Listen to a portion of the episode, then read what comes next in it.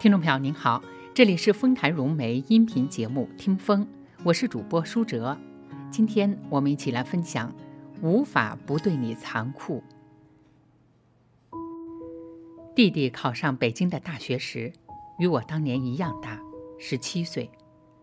母亲要我回去接他上学，我想起这么多年一个人走过的路，便坚决地拒绝了。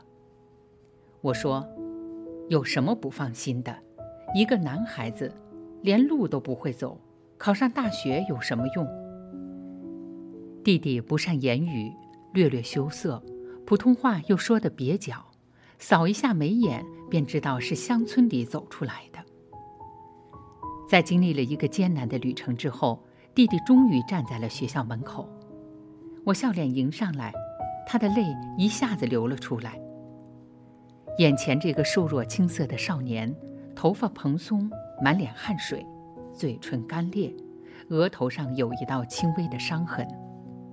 看着他，我有一刹那的心疼，抬手给他温暖的一掌，说：“祝贺你，终于一个人闯到北京来了。”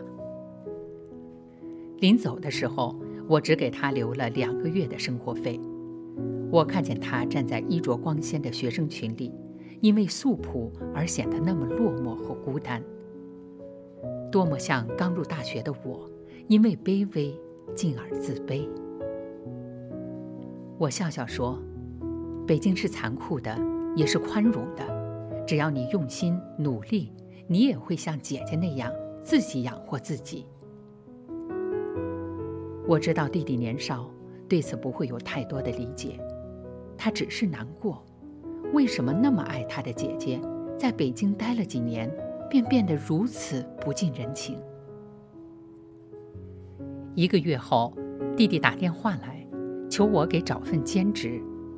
我说：“你的同学也都有姐姐可以找吗？”他没说什么话，便啪的挂断了电话。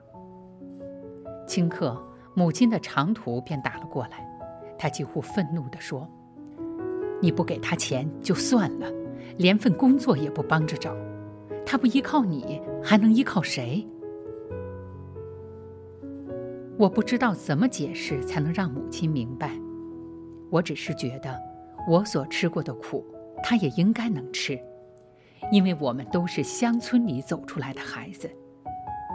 如果自己不能闯出一条路来，贫困不仅会把所有的希望都熄灭掉，还会留下无穷的恐惧。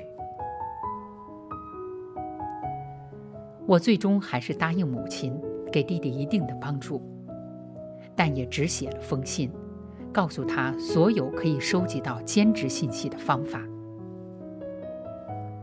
这些我用了四年的时间积累起来的财富，终于让弟弟在一个星期后找到了一份在杂志社做校对的兼职。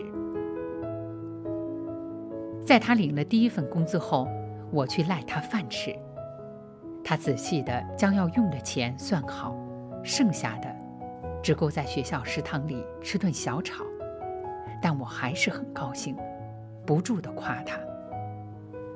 他低头不语，忽然像吐粒沙子似的狠狠吐出一句：“同学们都可怜我，这么辛苦地自己养活自己，别人都上网聊天，我还得熬夜看稿子，钱又那么少。”连你工资的零头都不到，我笑道：“可怜算什么？我还被别人耻笑过呢。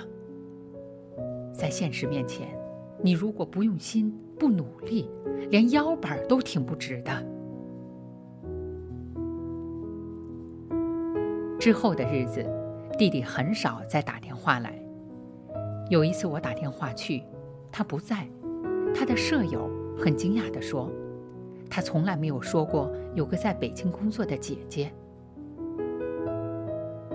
我知道弟弟仍无法理解我的残酷，但我深知，嘲弄和讥讽、自信与骄傲，都是要经历的。